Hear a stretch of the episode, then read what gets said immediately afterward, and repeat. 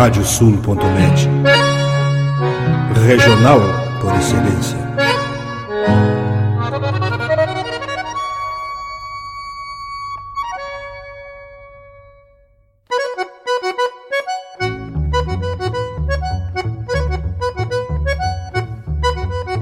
Está aberta a porteira, nem se preocupe em fechá-la. Recorra do plano à várzea, palmo a palmo da hacienda. Não há de curar bicheira, nem recrutar manada, porque se fez cimarrona e mais crioula. Radiosul.net para bebedouro das almas.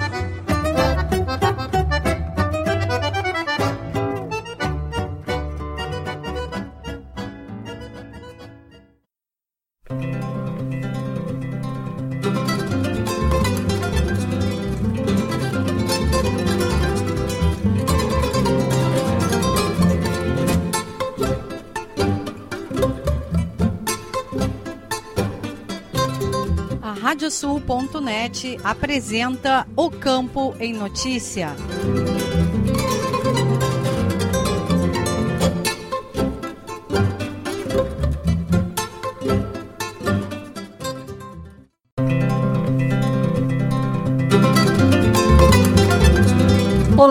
Eu sou Rejane Costa e estamos começando o programa O Campo em Notícia. Vamos trazer neste espaço o resumo da semana com os fatos mais importantes para quem vive no campo e para quem quer estar atualizado com os acontecimentos rurais. O programa é uma produção da AgroEffective em parceria com a Radiosul.net. Vamos aos destaques.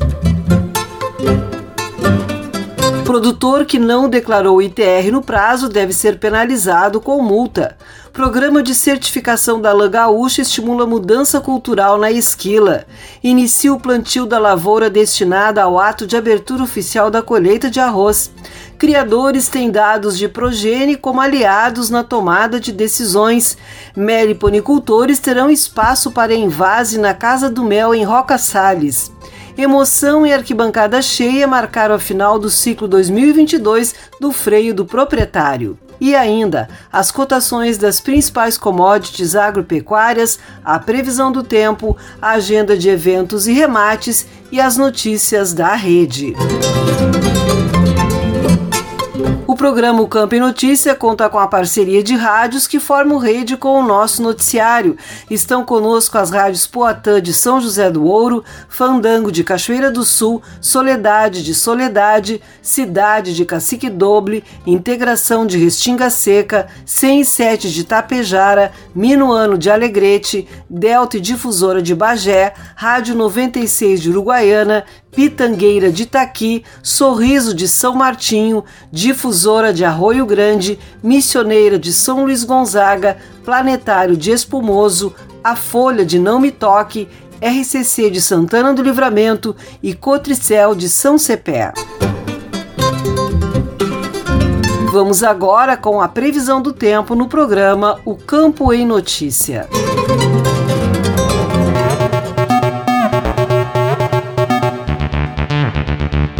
Nos próximos sete dias, as temperaturas permanecerão amenas e há condição de chuva expressiva no Rio Grande do Sul. Neste sábado e domingo, o tempo firme vai predominar na maioria das regiões, somente na Zona Sul e nos setores Nordeste e Leste, o céu permanecerá encoberto e ocorrerão chuvas fracas e isoladas. Entre a segunda e quarta-feira, o ingresso de uma massa de ar seco e frio afastará a nebulosidade e provocará ligeiro declínio das temperaturas, com possibilidade de geadas isoladas, principalmente na campanha Serra do Sudeste e Serra do Nordeste. Os totais esperados deverão oscilar entre 10 e 20 milímetros na maioria dos municípios do Rio Grande do Sul. Na Zona Sul, Missões, Planalto e nos campos de cima da serra, os totais deverão variar entre 20 e 35 milímetros e poderão alcançar 50 milímetros no Vale do Uruguai. Vamos agora com o resumo das notícias agrícolas desta semana.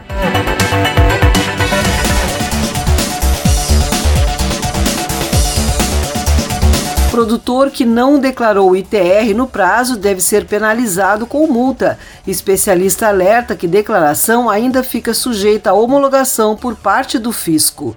Nestor Tipa Júnior. O prazo para apresentação da declaração do Imposto sobre a Propriedade Territorial Rural, ITR, se encerrou nesta sexta-feira, 30 de setembro. Entretanto, aqueles que não apresentam devem se atentar para as providências cabíveis caso deixem de realizar a declaração no prazo ou prestem alguma informação incorreta. Segundo o advogado Frederico Bus, da HBS Advogados, posteriormente a declaração fica sujeita à homologação por parte do fisco. Explica ainda que a apresentação da declaração após este prazo sujeitará o contribuinte ao pagamento de multa de 1% ao mês ou fração de atraso sobre o imposto devido, além de multa e dos juros de mora pela falta ou insuficiência de recolhimento do imposto ou cota no caso de imóvel rural sujeito à tributação.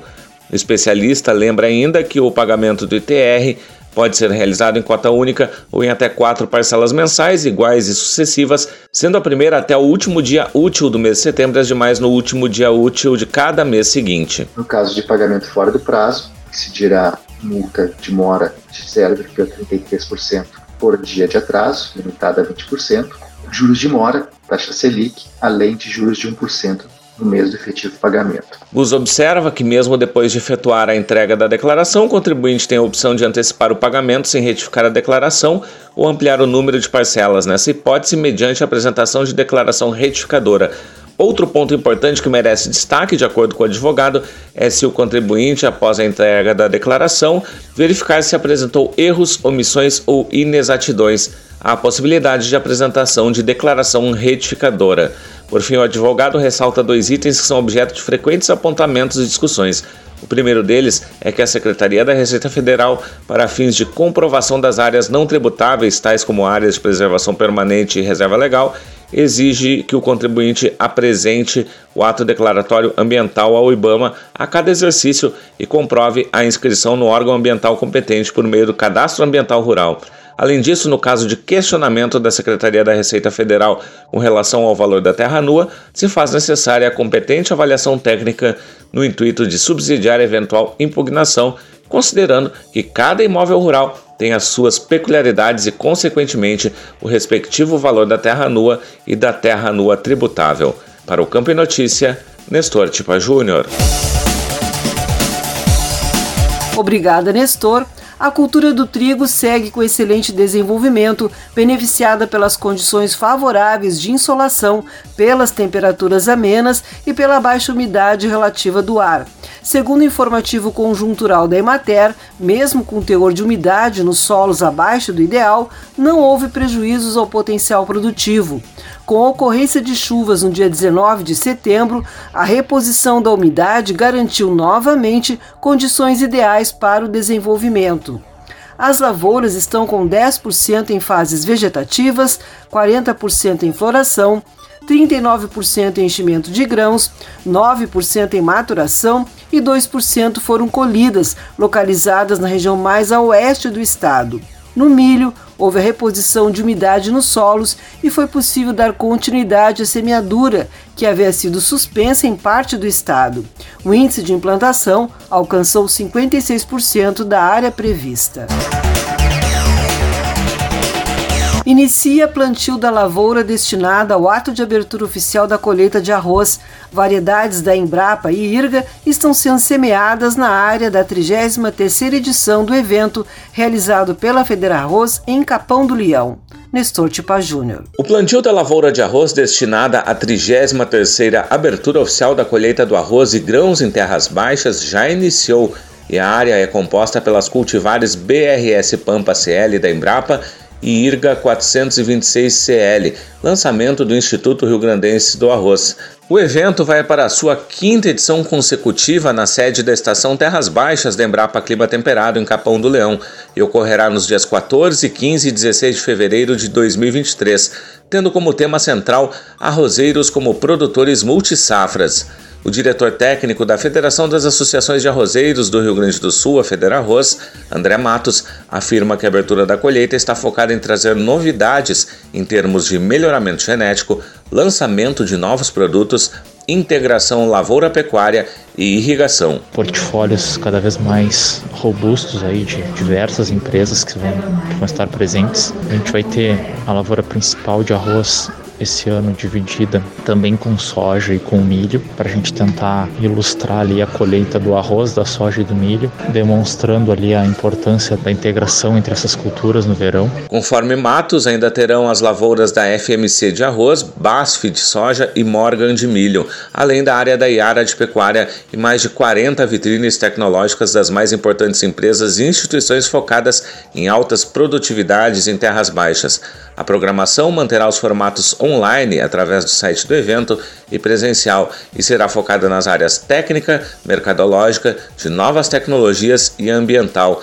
Além das atividades de campo com roteiro técnico nas vitrines tecnológicas, ocorrerão visitas à feira de produtos e serviços, entregas das homenagens Pá do Arroz, programação do auditório com reuniões, palestras, painéis e debates e a cerimônia do ato da abertura oficial.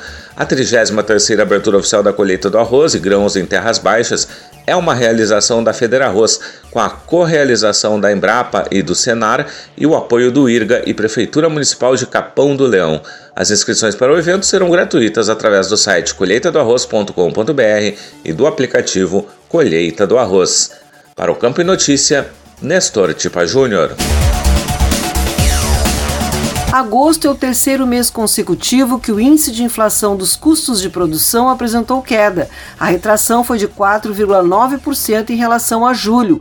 Novamente, o principal ofensor foi o preço dos fertilizantes, que teve redução em todas as culturas avaliadas. O índice de inflação dos preços recebidos pelos produtores rurais também manteve um movimento de deflação, com 1,25% na comparação entre agosto e julho.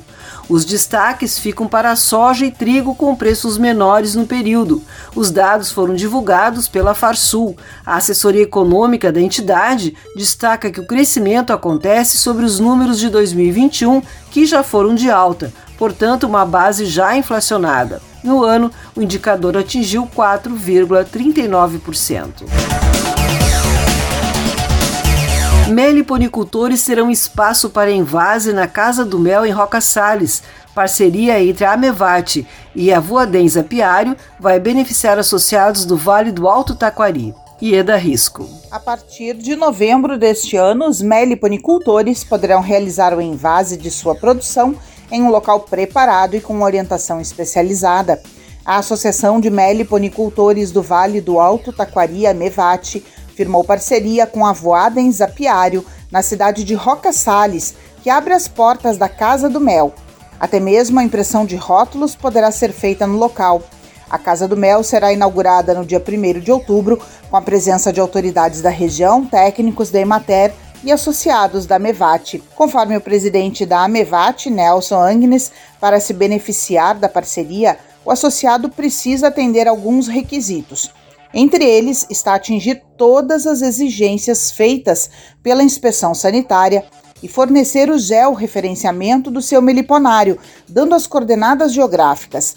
Além disso, o associado precisa estar cadastrado com suas colmeias na inspetoria veterinária em seu município. Na Casa do Mel poderá ser realizado o envasamento de mel, própolis, produtos referentes às abelhas sem ferrão, desde o processo de extração até o beneficiamento final, com certificação e selo do Sistema Unificado Estadual de Sanidade Agroindustrial Familiar, Artesanal e de Pequeno Porte, SUSAF. Segundo Agnes, a Casa do Mel se compromete a dar todas as orientações e encaminhamentos para que seja possível atender a demanda desse serviço aos associados, garantindo o sucesso de uma comercialização segura dentro das normas exigidas.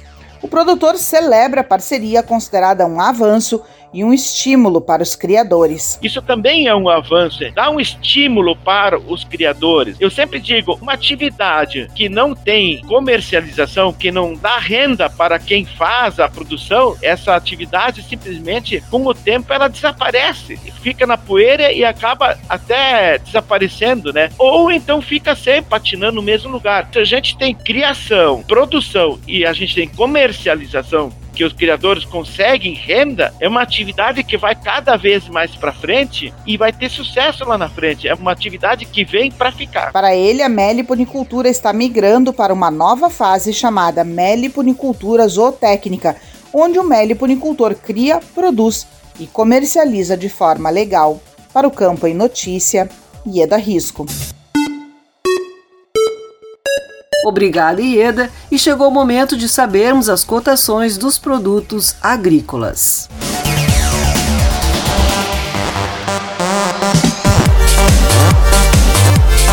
Os números são de Mater do Rio Grande do Sul. Arroz em casca, preço médio de R$ 74,53 a saca de 50 quilos. Feijão, preço médio de R$ 238,18 a saca de 60 quilos. Milho, preço médio de R$ 84,00 a saca de 60 quilos. Soja, preço médio de R$ 171,27 a saca de 60 quilos. Trigo, preço médio de R$ 91,15 a saca de 60 quilos. Programa Campo em Notícia faz uma parada e retorna em seguida com mais informações.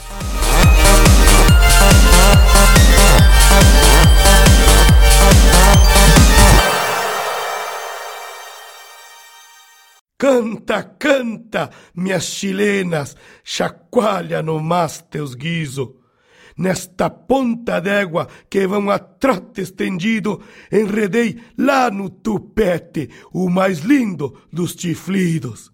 Radiosul.net, entre estrada e corredores. Agora tu podes ouvir a Rádio Sul pelos aplicativos para iOS e Android. Basta procurar na Apple Store ou na Play Store e fazer o download dos nossos aplicativos específicos para o teu sistema. Radiosul.net, regional por excelência.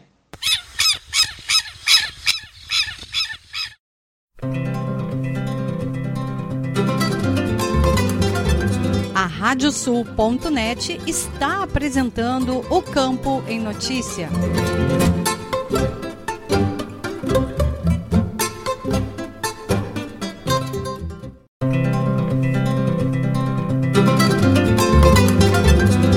Estamos de volta com o programa Campo em Notícia, uma produção da AgroEffect em parceria com a Radiosul.net.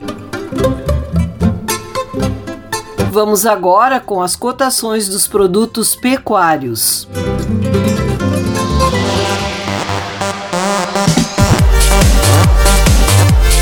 Os números são de Mater do Rio Grande do Sul. Boi para abate, o preço médio de R$ 9,96 o quilo vivo. Búfalo, preço médio de R$ 8,58 o quilo vivo. Cordeiro para abate, preço médio de R$ 9,71 o quilo vivo. Suíno tipo carne, preço médio de R$ 5,42 o quilo vivo. E a vaca para abate, preço médio de R$ 8,58 o quilo vivo. Continuamos agora com as notícias que foram destaque na pecuária.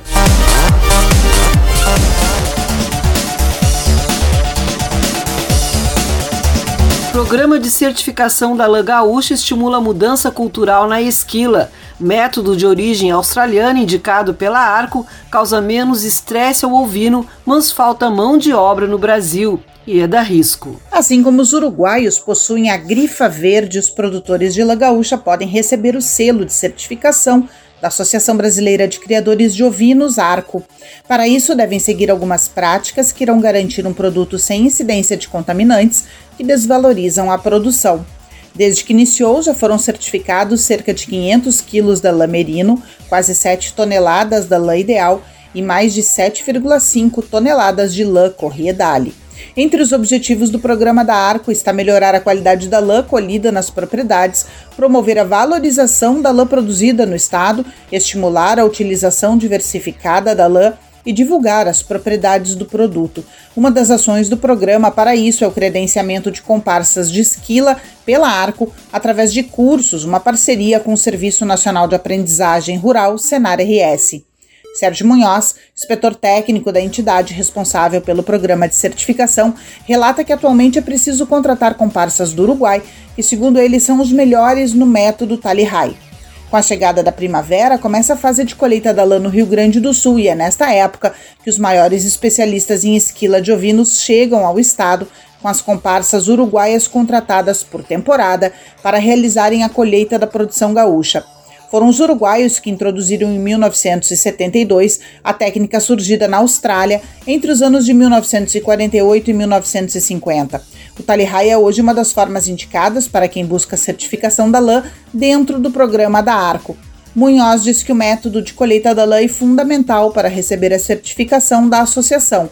No caso do Talihai, a ovelha não é amarrada e ele se torna um grande aliado do bem-estar animal, pois com ovelha solta ela não passa por estresse. A certificação nada mais é do que nós esquilarmos talihai, fazermos o trabalho da mesa, que nada mais é do que tirar partes ruins da lã boa da ovelha, que é o desborde, nada mais é que isso, tirar as partes ruins da parte nobre do velo. Tu desborda ela, tu tira as partes que é lã de virilha, lã de papada. E essa lã, ao sair de uma mesa que foi bem feito o trabalho, essa lã está pronta para a indústria. Como a lã certificada é a que não contém contaminantes, ou seja, sai do laneiro pronta para ir para a indústria, Munhoz conta que quando viu a esquila Talihai pela primeira vez, pensou que o produtor perdia dinheiro, pois após retirar as lãs de desborde e contaminadas com urina, sobra 70% do velo aproximadamente. Contudo, a comercialização é feita 90% em cima do velo e o resto de subprodutos, ou seja, pata, área de urina, virilha, barriga, em torno de 20% a 25%.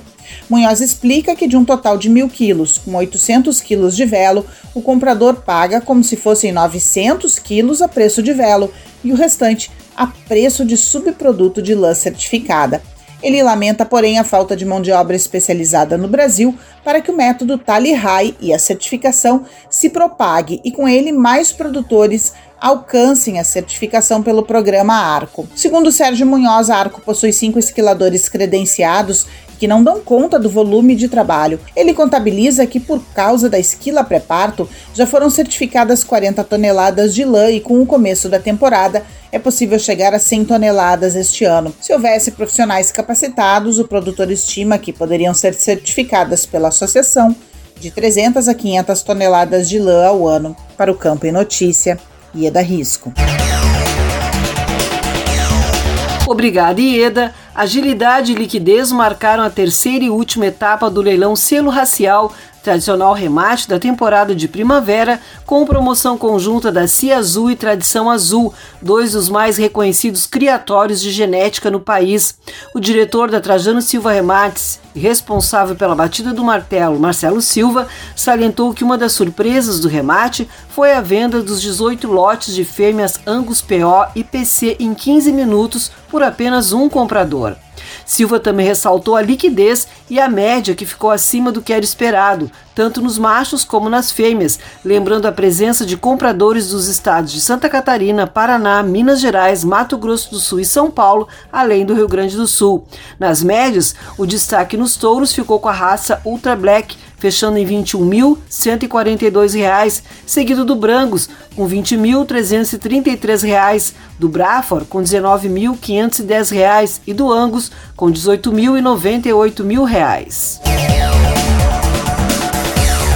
Criadores têm dados de progênie como aliados na tomada de decisões. Especialista detalhou ferramenta online do Promebo para basear seleção de touros e matrizes em live do Instituto Desenvolve Pecuária. E da risco. A máxima popular de que informação é poder se torna cada vez mais forte quando o assunto é seleção genética que vai ingressar na propriedade. O produtor, depois que define seus objetivos com relação ao que busca para o aprimoramento de sua criação, pode analisar quesitos que vão garantir a aquisição de touros e matrizes de rentabilidade. E foi para esclarecer quais itens são relevantes nesta busca que a superintendente de registro genealógico e do Programa de Melhoramento de Bovinos de Carne da Associação Nacional de Criadores Hairbook Colares, Silvia Freitas, participou do Prosa de Pecuária nesta terça-feira no canal do Instituto Desenvolve Pecuária no YouTube. Silvia iniciou sua fala ressaltando que nesta época de primavera quando os criadores estão organizando a estação reprodutiva, eles são inundados com informações sobre touros e matrizes vindas de catálogos de remates e exposições, e que muitas vezes se pega sem saber exatamente para onde ir. Ela disse que é neste momento que entra o Promebo com dados levantados por avaliadores que estão espalhados pelo país. Na prática, são tabulados dados subjetivos e objetivos dos animais colhidos nas propriedades em dois momentos, na desmama e no sobreano. Segundo Silvia, são fases imprescindíveis para o programa e que estas características coletadas a campo são comparadas às dos genitores. Ela explica também que quem está iniciando não precisa fazer uso de todas as informações por ser muito complexo. Silvia diz que o Promebo possui uma área de acesso para qualquer interessado, onde os animais aparecem com seus dados classificados e onde barras verdes mostram números mais positivos, barras vermelhas marcam negativos. Ela explica que um touro com DEP negativa, por exemplo, em peso ao nascer, pode ser bom para uma propriedade porque os partos serão facilitados, mas se ele tiver outros índices positivos, pode ser um bom exemplar para a criação de outra pessoa. Ela também deu uma dica valiosa para os criadores. Para quem não tem o domínio da DEP, se uma DEP é boa ou ruim, qual DEP eu busco negativa, qual eu busco positiva, e ainda nós temos uma oscilação entre raças. Quem está procurando um touro Angus, uma DEP X pode ser boa, mas no Brangus ela já não é tão boa porque o universo de animais avaliados ele é diferente. Erifor e Brafor são bancos de dados diferentes, então as DEPs vão oscilando. Qual é a nossa sugestão? Foquem no percentil quando não se tem esse domínio de DEP. Que DEP que é boa e que DEP que é ruim. Sempre que eu tiver um percentil baixo, próximo de 1, é um touro indicado para aquela característica que eu estou olhando. Silvia Freitas destaca que os compradores não devem se fixar em sumários impressos. Segundo ela, as oscilações de desempenho ficam de fora e não podem ser acompanhadas, ou seja, o animal pode subir ou descer no ranking dias antes do remate. Para o Campo e Notícia, Ieda Risco. Obrigada, Ieda. Com o retorno do público para acompanhar de perto as disputas finais das provas no Parque de Exposições Assis Brasil em Esteio, a Associação Brasileira de Criadores de Cavalos Crioulos, a ABCC, encerrou o ciclo Freio do Proprietário 2022. O vencedor na categoria Amador A foi o ginete André Fávero, montando Data Vênia Faceira, da cabanha Santa Lívia de Garibaldi. Já na categoria Master A, subiu ao pódio em primeiro lugar o ginete Hendrik Barcelos Platt, montando Vendaval da Lua Branca, das cabanhas São Francisco e Garuda de Viamão. O coordenador da subcomissão do freio do proprietário, Fernando Gonzalez, afirmou que conseguiu concretizar o sonho de montar um ambiente onde as pessoas fossem felizes. Também foi definido o ciclo do Inclusão de Ouro. Os atletas que mais pontuaram foram Márcio de Azevedo Velho, montando o Balaço 17 do Liscano na categoria Força C, que foi a novidade deste ano, contando com ginetes com nível iniciante de equitação. Já na Força B, o destaque ficou com Marilyn Zella e o cavalo desenhado da HMP. Já o vencedor na Força A foi Itano Kelvin Pereira Figueiredo, que montou El Barqueiro 33 Chubut. Integração entre brasileiros e estrangeiros amplia oportunidades para o cavalo crioulo. Competidor diz que vai levar para a Itália lições sobre treinamento que teve com ginetes gaúchos e é da risco. Os ginetes estrangeiros que participam de forma especial do freio do proprietário entraram em pista e experimentaram a mesma emoção dos competidores das categorias amador, master e feminino. Henrico Pavese da Itália, Aurore Descom da França e Carlota Quevedo do Paraguai cumpriram percurso de andaduras, figuras, voltas sobre patas, esbarradas e ainda tem pela frente disputas de mangueira e campo. Henrico Pavese conta que está no Brasil há um mês que veio acompanhar a final do Freio de Ouro e as celebrações dos 90 anos da Associação Brasileira de Criadores de Cavalos Crioulos, a BCCC, por meio do programa Em Busca do Cavalo Crioulo junto com a Aurore falou se tratar de uma experiência muito linda e que ele está muito emocionado de participar do freio do proprietário, que ao chegar em pista seu coração enlouqueceu e que ele pode entender a emoção e a atenção que os ginetes têm antes da prova. Primeiro, fazer um curso com Guto Freire em Suchiti. Ele relatou ainda que foi recebido como se fosse da família no centro de treinamentos de Guto Freire, também que pôde observar os cavalos na cabanha Capa Negra e que, junto com a Aurora, passaram uma semana treinando no CT de outro grande nome do cavalo, Fernando Andrighetti. No centro de treinamento de Fernando Andrighetti. O O ginete italiano diz que vai levar para o seu país tudo o que recebeu por onde passou aqui no Rio Grande do Sul, como, por exemplo, a evolução enquanto associação e também em seus treinamentos. Já Fagner Almeida destacou a integração proporcionada pelo programa Em Busca do Cavalo Crioulo. Diz que isto tem aberto mais oportunidades para o cavalo no mundo inteiro. Eu acho que cada vez mais essa integração feita pelo Em Busca tem aberto mais oportunidades para o cavalo em âmbito mundial mesmo. Ele relata ainda receber questionamentos sobre como outros competidores poderão vir no próximo ano para o campo e notícia Ieda Risco. Obrigada, Ieda. Vamos conferir agora as agendas de eventos e remates.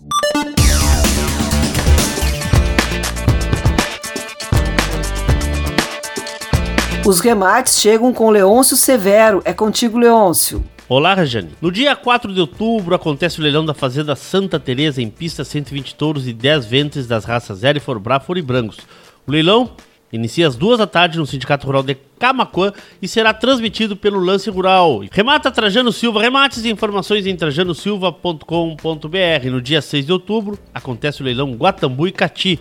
Oferta 100 touros e 100 novilhas das raças Erifor e Brafor. O remate tem início às 1h30 da tarde na Guatambu, com transmissão pelo lance rural. No martelo, Cambará Remates e a Central Leilões. Informações cambararemates.com.br. No dia 7 de outubro é dia de leilão virtual da Cabanha do Max. Serão 28 lotes de exemplares de cavalos crioulos. O evento começa às 8h30 da noite pelo canal do programa Cavalos do YouTube. O leilão também está a cargo da Trajano Silva Remates. Informações trajanosilva.com.br. Também no dia 7 de outubro é a vez do leilão da Estância Sossego. Remate com oferta de animais Brafor começa às 7 da noite com transmissão pelo Lance Rural. O evento está a cargo da Telechei Bastos Leilões. Informações telecheibastos.com.br. Obrigada, Leôncio. E a agenda de eventos chega agora com Vitória Pimentel. Tudo bem, Vitória? Olá, Regiane. O seminário do programa Duas Safras chega a Passo Fundo em 4 de outubro para sua etapa Planalto. Aberta ao público, a atividade ocorre no centro de eventos Gran Palácio da cidade, a partir das 8 horas da manhã. Inscrições podem ser realizadas até 3 de outubro. As palestras dessa edição terão foco no cultivo de trigo, um cereal de inverno, e no cultivo de milho, uma cultura de verão, como alternativas rentáveis para a produção em áreas de várzea. Informações e inscrições podem ser obtidas no site duassafras.com.br. Para o programa O Campo em Notícia, Vitória Pimentel. Obrigada, Vitória. O programa o Campo em Notícia vai para mais um intervalo e retorna em seguida.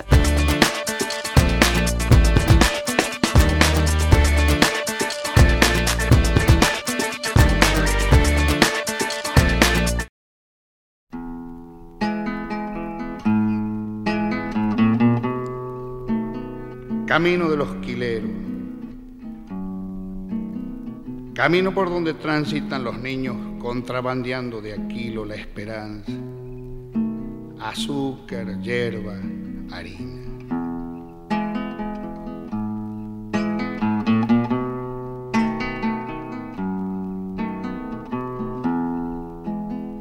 Hay un camino en mi tierra del pobre que va por pan, camino de los quileros por las hierbas de Asegúa.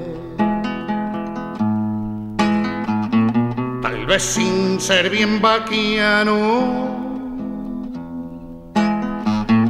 cualquiera lo ha de encontrar, pues tiene el pecho de piedra pero el corazón de pan.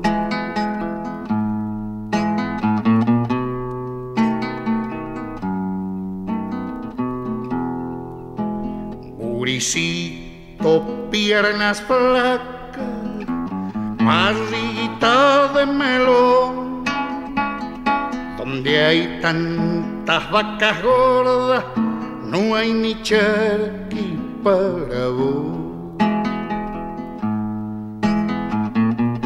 Bisabuelo hizo patria. Tu abuelo fue servidor, tu padre carne una oveja y está preso por ladrón.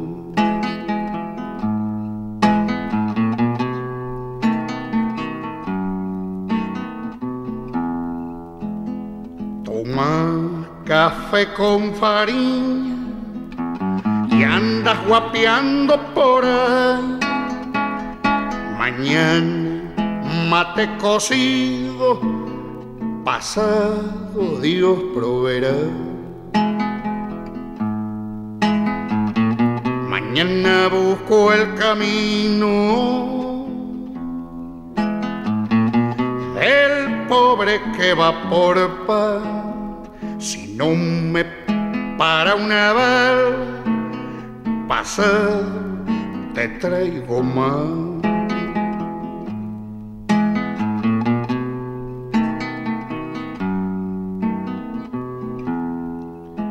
Hierba caña, rapadura y un rollo enaco nomás. Los pobres contrabandían a para remediar. Bien gaucho es el tal camino, pero duro es de pelar. Camino de los quiles por la sierra de Asegua.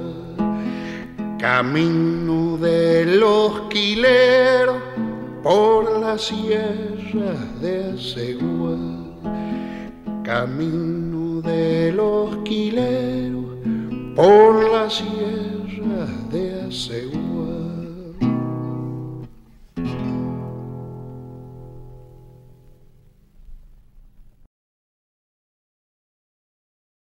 Canta, canta, minhas chilenas, chacoalha no mais teus guiso.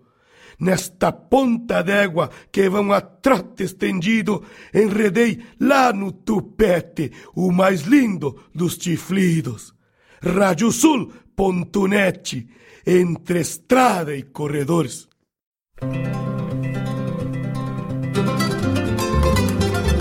A Radiosul.net está apresentando o Campo em Notícia.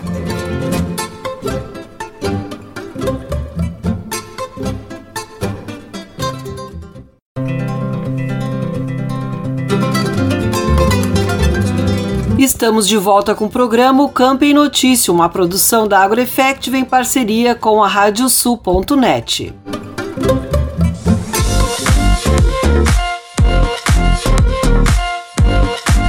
um trabalho de mães e pais que buscam informar sobre o conhecimento do campo. O Agropauta Entrevista conversou com Letícia Jacinto, presidente da Associação de Olho no Material Escolar. Ela explicou como é realizado o trabalho de informação às novas gerações sobre o papel do agro na sociedade. Vamos conferir um trecho da entrevista feita por Nestor Tipa Júnior. Nosso assunto de hoje vai ser sobre material escolar e por isso nós vamos trazer aqui a Letícia Jacinto, que é a presidente da Associação de Olho no Material Escolar. Letícia, prazer tê-la aqui conosco. Prazer é todo meu, muito obrigada por essa oportunidade de estar falando aqui com, com esse público de um material, de uma é, causa tão importante, né, que é a educação brasileira. Bom, Letícia, inicialmente, como é que começou esse movimento do De Olho no Material Escolar? Como é que foi o início de tudo, que desse movimento que cada vez mais cresce no país? Professor, nosso maior propósito, né, ele é trazer para o material didático fontes científicas, públicas e atualizadas. E da onde veio isso? Uh, lá no início, uh, principalmente na pandemia, os pais e mães e, e etc. que acompanha uh, essa vida do aluno, né, teve acesso tanto aos materiais didáticos quanto às aulas que os alunos estavam tendo, né, dentro das escolas, porque estava a maioria online. Então, no começo ele começou de maneira bem é, orgânica, a gente foi juntando vários estados do Brasil, várias pessoas que tinham essa demanda, é, e começamos a analisar esse material didático. Então, reunimos material, recolhemos materiais assim de quase todas as editoras brasileiras e percebendo, percebemos que o material não era só de uma editora ou de outra que não trazia essas fontes científicas, é, é, mas eram de praticamente todas do Brasil. Então falamos, vamos entender o porquê isso está acontecendo, nos juntar, formamos essa associação que chama de Ouro no Material Escolar, é, para conseguir criar essa ponte entre o setor da educação e do agro, abrir essa comunicação é, e ajudá-los a trazer né, essa, é, essa parte de ciência para dentro do material. Bom, falaste né, das, dessa questão da adesão, começou ela de forma orgânica, principalmente, e, e como é que vem sendo toda essa adesão uh, dos pais em relação a, a, a, trabalhar esse assunto, essa questão? Um, nós temos hoje em dia quase 200 associados, né, em 13 estados brasileiros, são 68 cidades. Então, é, toda semana tem crescido pessoas que apoiam, empresas, é, não só do setor do agronegócio, mas de todos os setores que gostam da educação e que veem que a educação tem um problema estrutural. Te contar um pouquinho aqui por que, que começou pelo agro e por que pelo material didático. A gente percebe nas pesquisas, em, em todas a, as classificações, que o Brasil ele está caindo, né, em relação à educação, já vem há muito tempo isso acontecendo em relação aos exames internacionais. E a gente falou, gente, temos que ver o que, que acontece com a educação. Então, a gente tem a parte de formação de professores, a gente tem a parte da Base Nacional Comum Curricular, que é o currículo único adotado, a gente tem a parte dos exames, Enem, etc., que classifica né, para entrar na, na, na, universidade, e a gente tem a parte do material didático. Uh, a gente falou, se a gente começar pela ferramenta principal que aquele professor usa dentro de sala de aula, a gente já consegue consertar uma boa parte. Tem muita gente que fala mal né, dos professores ou fala de ideologia. Essa nunca é a comunicação do de ouro no material escolar. Sabe por quê? A gente acredita, eu acredito muito no ser humano, né? Eu acho que, a, eu acho que toda a turma aqui é, é, acredita. Eu não acho que o professor vai levantar de manhã para dar aula para 60 alunos e falar assim: olha, sabe o que, que acontece? Eu vou dar a minha pior aula. Né? Eu vou dar aula com dados é, desatualizados, eu vou dar aula. É, não, ele vai com a maior vontade legítima mesmo de trazer para aquele aluno um encantamento para estudar, transformar a vida daquele aluno, e ele tem um papel muito forte nisso. Então o problema não estava aí, o problema está na ferramenta que ele tem que utilizar. É aquilo que vai cair na prova. Então, eu até falo assim: produzir materiais adjacentes, é, estar presente nas feiras de ciência, dar palestras nas escolas, era algo que a gente já fazia como cidadãos individuais, fora da associação. Isso é legal? É ótimo. Adianta, adianta, gera engajamento, mas ele é pontual, porque a prova que o aluno vai fazer é baseado naquela ferramenta que ele tem na mão e que ele vai estudar durante o resto do ano inteiro. Então a gente falou, temos que mudar a base, né? Sair dali. E a mesma coisa as próprias editoras. Então, é, como está em todas esse problema é, das fontes e ausência de ciência em certas matérias, principalmente em relação ao setor do agro, a gente também pensou, mas por que uma editora que é capitalista, que é, que é listada na bolsa, que é grande, emprega um monte de gente, né? Qual é o interesse dela de falar assim, não, eu vou escrever um material longe da realidade, para que esse profissional não se insira no mercado? também não é uma vontade é, legítima. Então, a gente foi entender como que isso acontecia dentro do MEC, como isso acontecia dentro das editoras, a dor dos professores, participamos de muitas feiras é, do setor educacional e atendemos muitos alunos e professores para conseguir se inserir nesse mercado. Obrigada, Nestor. A íntegra da entrevista você confere no Agropauto Web TV, o nosso canal no YouTube vamos trazer o giro de notícias pelas rádios parceiras do programa O Campo em Notícia.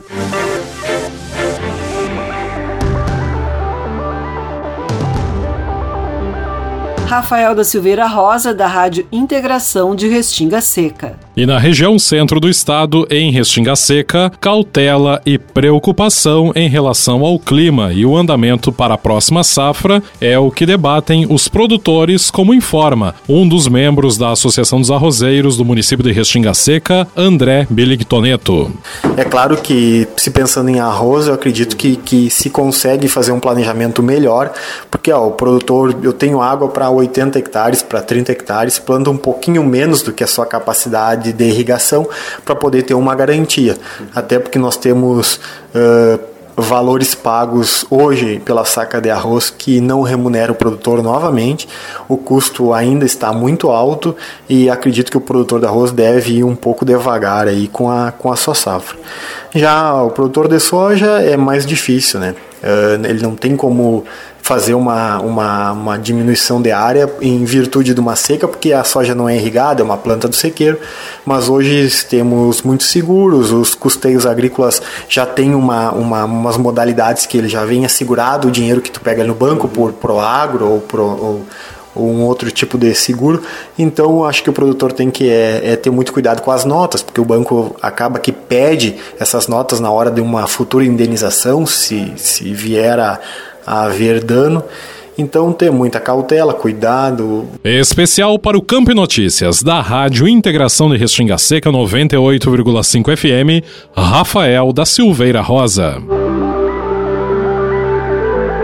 Kiwana Rocha, da Rádio Soledade. Cotrijal realizou na manhã desta quarta-feira, dia 28 de setembro, nas dependências do Parque da Expo Direto, o 27º Encontro de Mulheres Cotrijal, no qual reuniu milhares de mulheres de toda a região. Ouça o relato do vice-presidente Enio Schroeder. O maior evento de mulheres já realizados pela Cotrijal e, tenho certeza, pelo cooperativismo gaúcho. Tem animação, tem cultura, tem conhecimento, tem palestra, enfim, tudo que as nossas mulheres precisam. Schroeder ressalta o intuito do evento. Queremos que ela participe da propriedade, participa diretamente da cooperativa e que cada vez mais possamos fazer com que as famílias eh, sejam mais participativas do nosso sistema cooperativista e, por que não dizer, da nossa Cotrijal.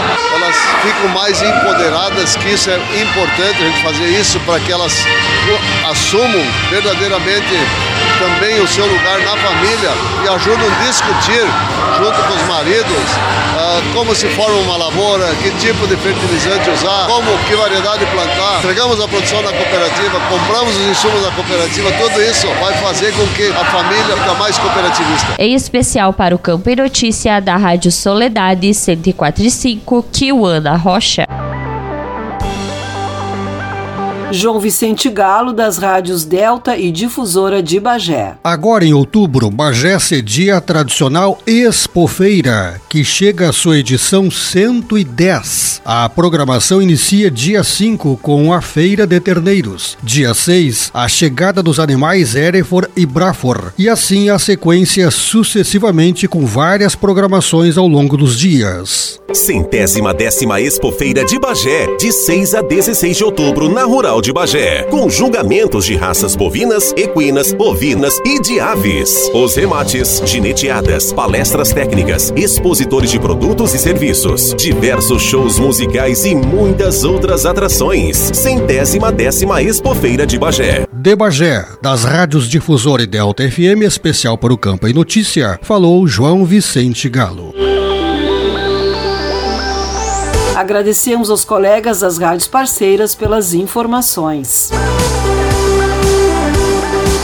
O programa Campo e Notícia vai para mais um intervalo e retorna em seguida.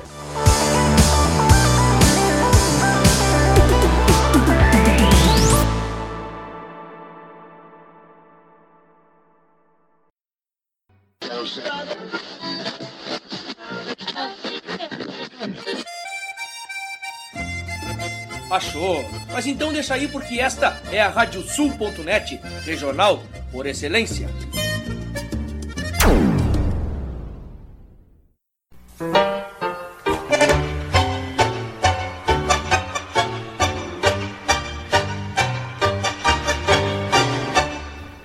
E para os ouvintes da Radiosul.net, aqui Fábio Verardi, te convidando para quinta-feira, às 10 da noite, para curtir o programa tangos, curiosidades, colunas especiais e, claro, né, o melhor do tango mundial de todos os tempos, com a parceria aqui e a companhia de muitos e muitos ouvintes que são apaixonados por esse ritmo. Tangos, quinta-feira, 10 da noite e reprise no domingo, às 8 da noite, comigo, Fábio Verardi.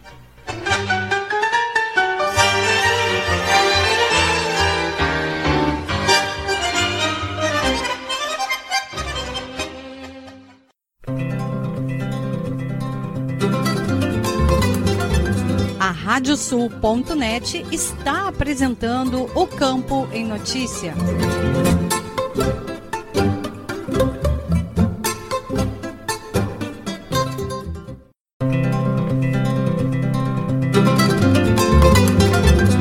Estamos de volta com o programa O Campo em Notícia, uma produção da AgroEffective em parceria com a Radiosul.net.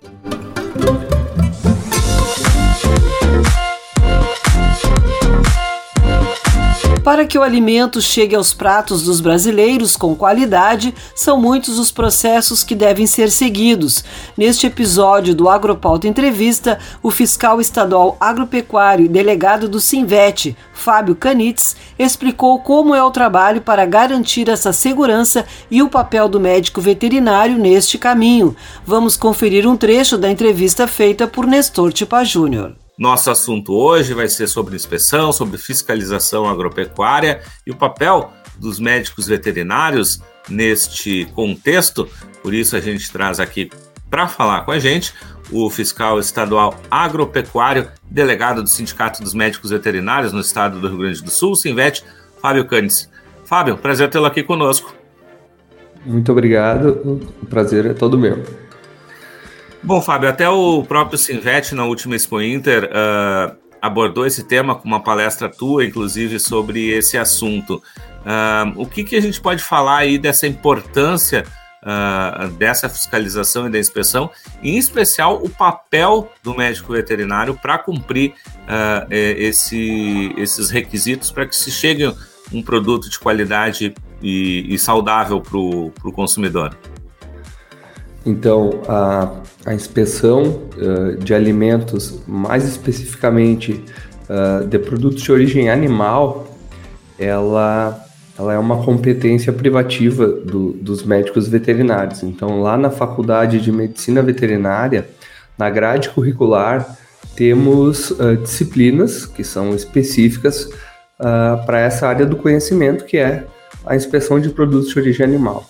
Então, uh, os principais objetivos desse, desse trabalho, que, como eu falei, é privativo do médico veterinário, é fazer cessar a transmissão de agentes patológicos, agentes uh, nocivos à, à, saúde humana, oriundos da, dos produtos de origem animal. Então, através dessa quebra do, da corrente de transmissão lá da tríade epidemiológica, uh, a gente consegue uh, fazer com que doenças uh, não, não causem problemas, não cheguem até o consumidor através da inspeção, retirando do, do consumo esses produtos. Pois bem, até falaste nessa, nessa abordagem do, uh, da palestra, nesse painel, nesse Inter, sobre essa questão, né? Muito de que se tem, uh, especialmente em países subdesenvolvidos, uh, os problemas que são causados para a população no momento de um consumo de um alimento inadequado, né? Sim, uh, são dados uh, disponibilizados né, no, no site da, da, Organização Mundial da Saúde do valor que é gasto uh, em, em, saúde para manter a saúde das pessoas em função da falta de inspeção de produtos de origem animal. Então, é, é, mais de 60 bilhões de dólares foi, foi gasto no, no, ano de 2019, porque uh, um, um, surto de E. coli, que é, por exemplo, uma bactéria que ela é, é comum na natureza, ela, vamos dizer assim, ela está em equilíbrio, e uh, ela é comum também na flora intestinal de alguns animais. Por isso que uh, é importante a inspeção para evitar que esse tipo de, de agente uh, contamine as pessoas. Então tem todo um custo financeiro para o país, que seria o custo, por exemplo, de uma, precisa ter mais médicos para atender essas pessoas.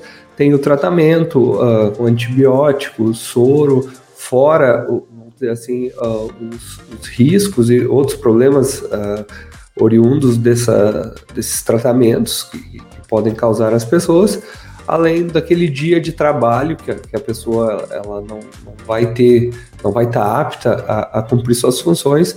Isso, no montante, gera um prejuízo que é incalculável para as nações. Então, os países desenvolvidos eles já têm outros métodos, outras uh, abordagens sobre o assunto e, e consegue controlar melhor. Mas em países uh, subdesenvolvidos ainda é um, é um grande problema. E, claro, assim, não dá para deixar de falar o caso da Covid-19, que é um grande exemplo de, de uma falha no sistema de vigilância né, veterinária que se permitiu uh, a venda de animais sem passar por inspeção e aconteceu uma, uma pandemia. Então, essa interação entre homem uh, e natureza, pensando em saúde única, né, a gente não deve separar a saúde humana e saúde animal, porque elas estão interligadas e, e também a natureza. Essa falta de desequilíbrio começa a aparecer enfermidades novas. Conforme o homem vai uh, invadindo a natureza, vai desbravando, por exemplo, florestas, começam a aparecer uh, agentes novos que, uh, devido a esse, esse, como eu falei, desequilíbrio, e causa aí zika vírus, outras doenças que nós nem conhecíamos começam a aparecer por essa, por essa interação de forma desordenada e sem uh, nenhum tipo de fiscalização. Bom, e aí entra, né, como, como sempre, o papel do Estado, né? Falaste da, da questão do, uh, do Estado ter também uh, esse papel importante, né? E aí é importante que esse serviço oficial sempre esteja atento e sempre também esteja, uh, de certa forma, com os investimentos em dia também, para que se possa evitar esse tipo de questão, né? Ele é fundamental o papel do Estado porque por mais que o, muitos empresários tenham consciência, uh, saibam do, dos riscos associados à, à sua atividade, uh, ainda uh, a sociedade não está preparada para isso. Porque precisa o, o, poder de polícia, ou, ou, seja, precisa a ação do Estado com força legal para poder atuar e fazer cumprir as normas sanitárias, ou seja, uh, o produtor ele não quer perder e com razão ele não quer e muitas vezes esse não tem conhecimento uh, de todo esse processo que, que eu falei de, de, transmissão de doenças ou muitas vezes não acredita e isso uh, acaba acarretando vamos dizer assim uma um alinhamento de, de objetivos, ou seja, ele não quer perder e desconhece o, o perigo do que está ocorrendo. Então, uh, precisa ter um, um, indivíduo, vamos dizer assim, que é o Estado que vem de fora e não tem interesses econômicos sobre a, a produção, uh, pelo menos do ponto de vista sanitário, e sim no ponto de vista está objetivando a saúde dos consumidores. Então, não pode uh, a pessoa que tem interesse econômico naquela atividade fazer a sua própria fiscalização. Apesar do que tramita, né, a gente sabe no Congresso Nacional hoje, uh, normas que podem enfraquecer muito a fiscalização. Obrigada, Nestor. A íntegra da entrevista você confere no Agropauto Web TV, o nosso canal no YouTube.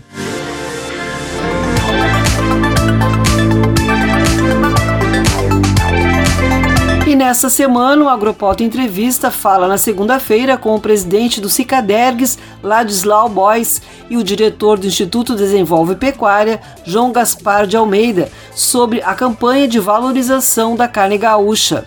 Já na quinta-feira será a vez do presidente do Conselho Técnico da Conexão Delta G, Bernardo Peter, e da consultora do Gensis, Fernanda Brito, para falar do sumário de touros da Conexão Delta G. As estreias das entrevistas ocorrem sempre às sete da noite. E deixo aqui o convite para que sigam as nossas redes sociais.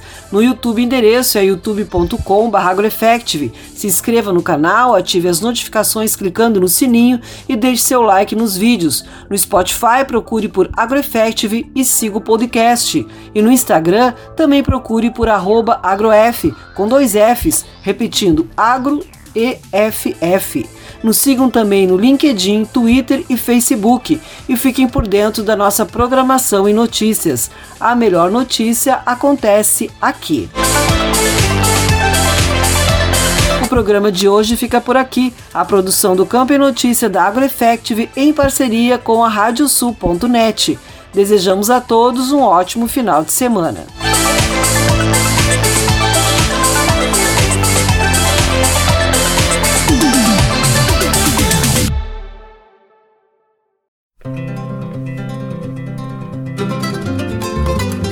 Radiosul.net apresentou O Campo em Notícia.